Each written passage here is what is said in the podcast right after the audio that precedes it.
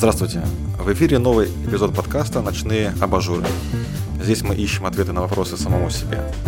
Мы предлагаем осмыслить свой личный опыт и выразить его в эссе на заданную тему. Сегодня будем искать ответ на вопрос «Как быстро для вас бежит время?» Текст Дениса Никитаса и соавторов. У микрофона Денис Никитас и Анна Барбашова. Мы записываем эпизод у Ивана Прохоренко. Музыкальное оформление приготовил Михаил Гаврилов.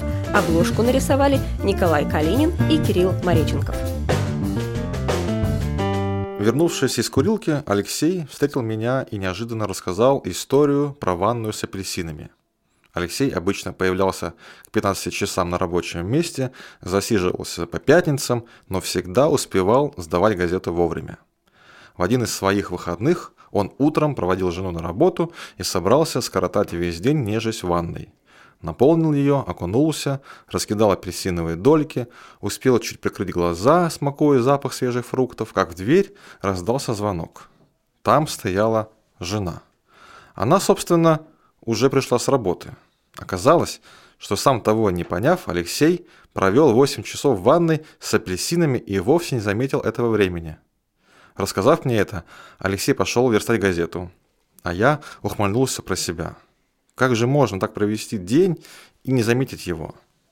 Прошло время, мне сейчас столько же, сколько Алексею тогда, и кажется, я его понял. «Как странно смотреть на небо и понимать, — говорит Анастасия, — насколько человеческая жизнь мимолетна и незаметна для всех этих далеких небесных тел. У них свой цикл жизни, своя скорость ее проживания, а мы букашки, которые в несметных количествах рождаются и мрут на теле Земли». Наш год – миг для какой-нибудь далекой звезды, и рядом с этим осознанием бродит страх. Что я сделаю за свою короткую жизнь, за отведенное мне время – Потрачу на удовольствие, на терзание, на беспрерывные труды или наоборот на безделье. В легендарном фильме «Москва Кассиопея» корабль по недосмотру превысил скорость света. Для обитателей корабля прошло всего несколько минут, пока ребята не восстановили прежнюю скорость, а на Земле за это время пролетело 27 лет. Продолжение диалогии «Отроки во Вселенной» начинается с праздника дня рождения у Павлика Козелкова. Уважаемая Антонина Алексеевна и Кондратий Пантелеймонович, поэтому не совсем понимаю, почему у вас здесь 40 свечей. Так потому что Павлику было 13, когда он улетел. Ну. Прошло 27 лет. 27 О, плюс 13. Какой наивный детский вывод. Посчитайте. Раз, два, три, четыре, пять, шесть, семь, восемь, девять, десять, одиннадцать, двенадцать, тринадцать. Четырнадцать. Четырнадцать. Четырнадцать. 14. Всего-навсего 14, уважаемая Ирина Кондратьевна. Парадокс Эйнштейна. В сентябрьском разговоре Татьяны с дочкой Таи задала вопрос. «Мама, что будет через три с половиной месяца?» Татьяна не нашла, что ответить. Оказалось, что это Новый год. Для Татьяны три с половиной месяца – значительный срок, но который быстро исчезнет в делах, а для ребенка то же время будет тянуться. Ирина подтверждает эту мысль и объясняет восприятие времени физиологией – Дни за днями, год за годом, и снова скоро Новый год. Так неожиданно быстро летний зной конца августа сменился осенью. В детстве и юности дни были бесконечны, можно было побывать везде. А сейчас день прошел, и только думаешь, что успел не то, что намечал. Сейчас мне кажется, что скорость жизнедеятельности замедляется. Юля два раза в неделю ходит на индивидуальные занятия боксом. Ее бой в боксерском ринге длится всего три минуты, но из-за интенсивной нагрузки он тянется для нее мучительно долго. Те же три минуты в иной обстановке могут пройти так, что даже не заметишь. Что же получается? Одно и то же время может течь для разных людей по-разному?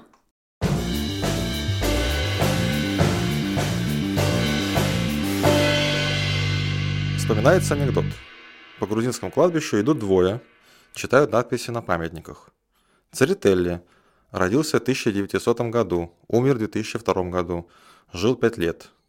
Кацешвили родился в 1893 году, умер в 1999 году, жил 10 лет. И так на всех памятниках. Подходят они к могильщику. Объясни, уважаемый, почему жил человек 100 лет, а написано 5. Жил, это когда деньги были, машина была, друзья были. Остальное – это не жил, а так. Идут дальше, один другому говорит. Моисей, Когда я умру, напиши мне на памятнике «Родился мертвым».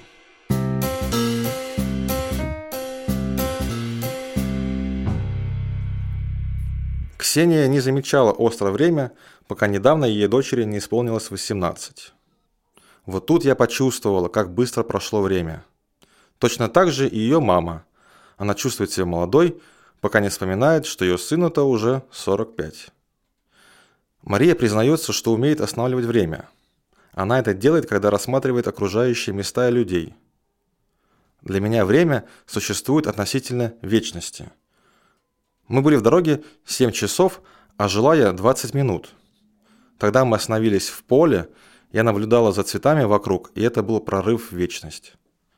Самый любимый мультфильм Марии – «Паровозик из Ромашкова». Смотрели? В нем Меланхоличный паровозик везет группу детей, постоянно сбивается с графика движения, старший в группе ругается на паровозик за это. Между ними происходит диалог, где паровозик оправдывает остановки. Что за безобразие? Мы же опоздаем на станцию. Да? Ну, ну и что ж? Но если мы не увидим первых ландышей, мы опоздаем на всю весну.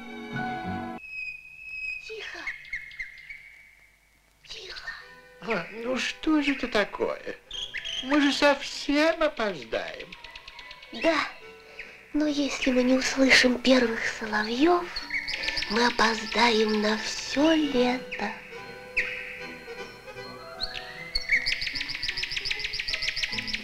Конце уже паровозику приходится уговаривать пассажиров не задерживаться. Рассвет. Каждый рассвет единственный в жизни.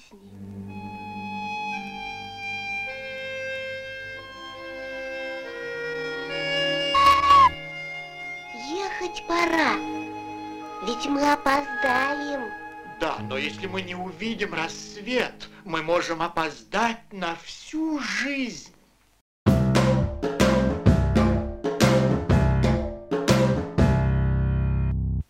По мнению Александра, ценность времени связана со смертью. Он вспоминает мир, выдуманный Джоном Толкиным. В нем были люди и эльфы. Как замечает Александр, по-настоящему жили только люди, потому что их жизнь была ограничена. И продолжает мысль. Никто лучше не ценит время, как человек, который понимает, что умрет. В голове возникает вопрос, а что, если бы жизнь была бесконечной? Хотели бы вы такой жизни – Разум нам подсказывает, что отсутствие ограничителя во времени сразу нивелирует смысл жизни. Тебе нет необходимости куда-либо спешить, стремиться, пропадает необходимость что-либо успевать.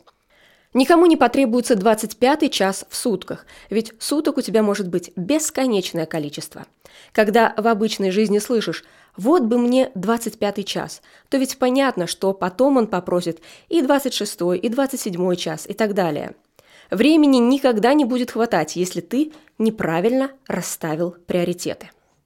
Александр говорит, что в жизни нужно главное. Нужно, чтобы происходило главное. Александр – человек верующий, и с его слов верующие перепоручают выбрать главное Богу. Моя задача – найти то, что Бог для меня задумал.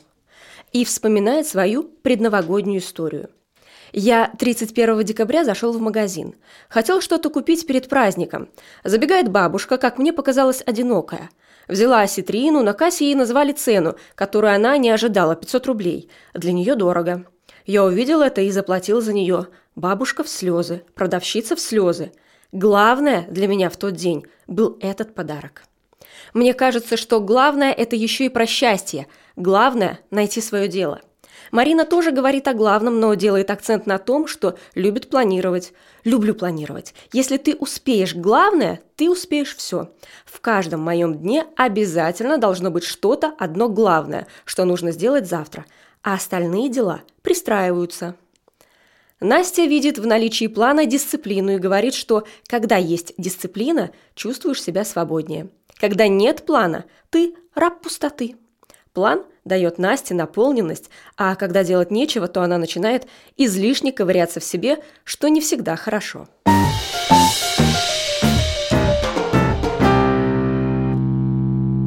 Первые часы, которые я надел, были часы деда Миши марки «Зим» с вынесенной секундной стрелкой образца 1957 года.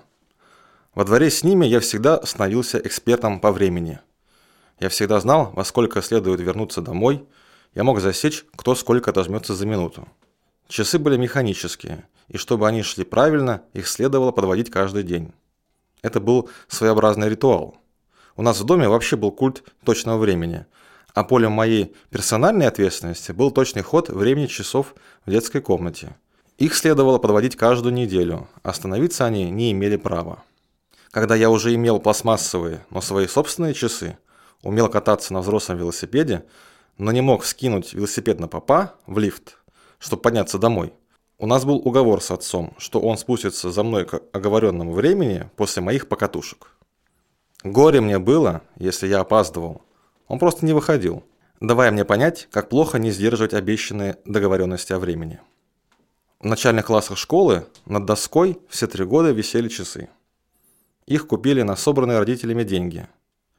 Ни в одной другой учебной аудитории я больше не видел часов. Тогда, когда у детей еще не было ни своих наручных часов, ни мобильных телефонов, те настенные часы направляли поведение учеников при вопросах учителя. Остававшиеся, допустим, 5 минут до звонка могли послужить поводом не начинать упражнения.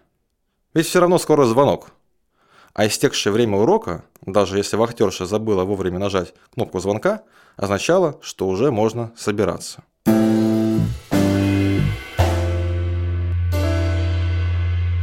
Ульяна поделилась своими представлениями о качестве проведенного времени. Она говорит, что качественное время – то время, что принесло плод, но не только плод в мою жизнь, но и жизнь другого. И вспомнила историю, как она организовала несколько лет назад свой день рождения. Тот праздник принес плод и ей, и ее гостям. Тогда ее друзья получили сообщение вроде «Приглашаю на праздник, что за праздник, узнаете на празднике». Свой день рождения она решила устроить для других. Это был праздник жизни как таковой. Ульяна предложила радоваться не столько тому, что именно она родилась в тот день, а порадоваться за то, что появился человек вообще – радоваться самому факту рождения человека. Предложила обсудить то, как гости понимают рождение. Спросила каждого, зачем они родились. Я видела, как люди загорелись, видела отдачу от них, признается Ульяна. Для меня это был странный и счастливый день рождения одновременно. Еще Ульяна говорит, что время для нее – это память. Особенно для меня важны бумажные фотографии. Это не прошлое, не проковыряние в прошлом. Когда смотришь на старые фото, начинаешь ценить молодость. Вере не приходится смотреть на старые фотографии ее репрессированного прадедушки. Тот погиб в возрасте младше, чем она сейчас. Вере 22 года, а он погиб еще в 19. А вы, кстати, ловили себя на мысли, что жизнь наших предков и наша жизнь смотрятся иначе, когда пересчитываешь, что и когда они сделали в твоем возрасте? Вера говорит, что чувствует долг перед прадедом. Чтобы он жил, я должна жить по-настоящему. За двоих, говорит она. Чехов писал, если хочешь, чтобы у тебя было мало времени, ничего не делай. Жизнь становится богаче и интереснее, если мы в одну единицу времени умещаем больше законченных дел. Как часто мы видим людей, которые порой просто отбывают свои 8 часов на работе. Руководитель не нашел на сегодня подходящей задачи, вот и можно просто так просидеть требуемые часы. Сергей поделился со мной, что в таких ситуациях он делал свою научную работу. Тем самым и обязанности выполнял, и время свое делал плотнее – Мои соседи по комнате в общежитии приходили после занятий и включали телевизор. Поедят, поспят, посмотрят. Может быть, домашние задания какие-то сделают. За это же время я успевал репетировать КВН, поработать в библиотеке, сходить на мероприятия в общественной организации. Вроде бы одно и то же время, но как по-разному его можно наполнить. Еще жизнь становится интереснее, если мы регулярно меняем картинку, путешествуем. Вы ведь наверняка замечали, как в поездке время течет быстрее, перед тобой открываются новые места и люди. А для твоих друзей, оставшихся в родном городе, все не так. Ритм остается прежний, время тянется медленнее. Александр однажды пошел по пути чиновника. Делился тем, что много проводит времени на совещаниях, которые не может пропустить. Не раз замечал за собой и за другими, что начинал серфить в интернете, часто без всякой цели. В итоге он не был включен ни в совещание, ни в то, что он читал или смотрел. Взял после этого себе за правило – быть в моменте. Нравится или не нравится совещание, он здесь, и он полностью погружен в ситуацию. Все остальное потом.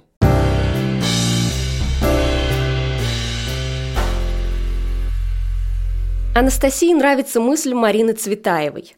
Успех – это успеть. Она дает надежду, если немного перевернуть ее. Все, что мы успеваем, это уже успех. Почему? Потому что никому, собственно, кроме нас самих, за редчайшим исключением, наше неинтересно. Интересно только свое. Так в чем успех-то? В понимании чуда проживания каждого момента. Даже когда идешь в магазин за баранками, иди с детским предчувствием радости. А разве это не чудо? Удивляться каждому мигу, каждой окружающей картинке, каждой возможности, даже такой простой. Самому сходить в магазин, чтобы купить то, что хочется. И порадоваться. В фильме «Трасса 60» будущий студент Нил Оливер хотел найти ответ на свою жизнь. А ответ был прост – не идти поперек себя, поперек совести, желаний и ожиданий. Когда делаешь то, что любишь, и любишь каждый миг жизни, разве может быть время пустым? Оно уже наполнено, и во всем, даже в сидении в очереди в поликлинике, есть своя радость. Сколько людей вокруг, сколько характеров и типажей, какое раздолье для наблюдателя, какой интерес для художника. Наверное, мы можем сами влиять на наполненность нашего времени. Нет, это не про личную эффективность, работоспособность и так далее. Это про ощущение. Что бы ты ни делал – жизнь всегда вокруг. И когда ты понимаешь это, замечаешь эту кипучую жизнь во всем, время перестает быть пустым.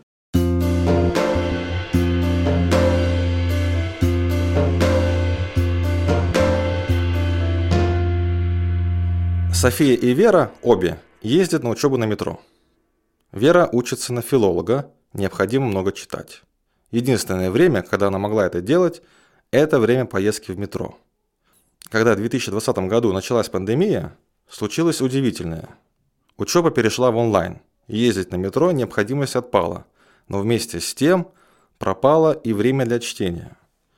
Вроде не нужно никуда ездить, у тебя вроде должно быть время, а это время исчезло. София часто проводила время в ожидании в метро. Появилась привычка возить с собой книгу. Когда София опаздывала на встречу, одна ее знакомая фотограф сказала – а ты не торопись, я смотрю на людей. София вспоминает про заповедь «не укради».